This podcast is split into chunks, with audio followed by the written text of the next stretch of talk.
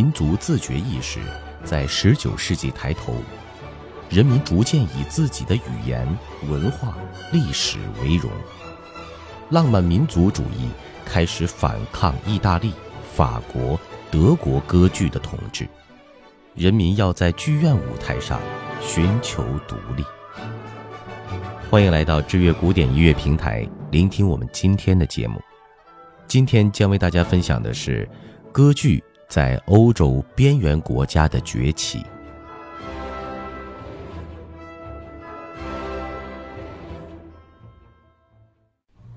在当时仍属于奥匈帝国的波西米亚，斯梅塔纳与德沃夏克将农民纳入了自己的民族歌剧之中，连带着自己民族的舞蹈、歌曲与服装都一起上了台。斯梅塔纳的代表作是《交换新娘》，德沃夏克则写出了《卢沙卡》。这场运动可以一直追续到亚纳切克。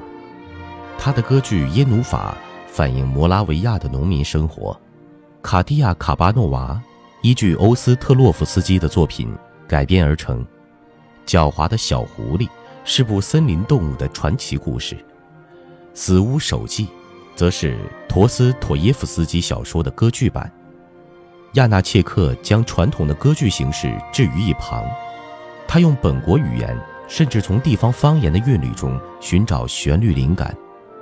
他的和声与管弦配器乐法随心所欲地模仿着大自然，并辅以简洁的动机。这种风格很难归类，所以我们只能说亚纳切克是个顽固、自行其事的摩拉维亚作曲家。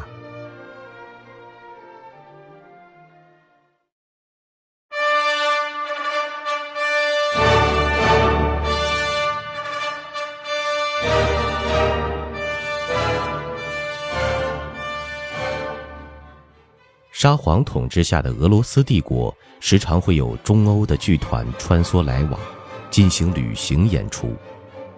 格林卡在遭遇排挤的状况下，仍然利用他的歌剧《沙皇的一生》和鲁斯卡与柳德米拉，把俄罗斯的民族音乐搬上歌剧舞台。老学究们曾经很不以为然地批评柴可夫斯基的舞台作品。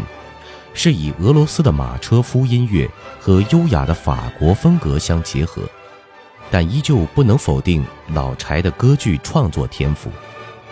他1869年根据普希金的诗篇谱成的《游击奥尼金》，是拜伦式厌世态度的俄国版，全剧反映俄罗斯歌剧的基本特色，把宽阔史诗般的陈述打散成分散的场景。他的黑桃皇后。则很成功地营造出浪漫、恐怖的气氛。感谢您聆听我们知乐古典音乐为您分享的本期节目。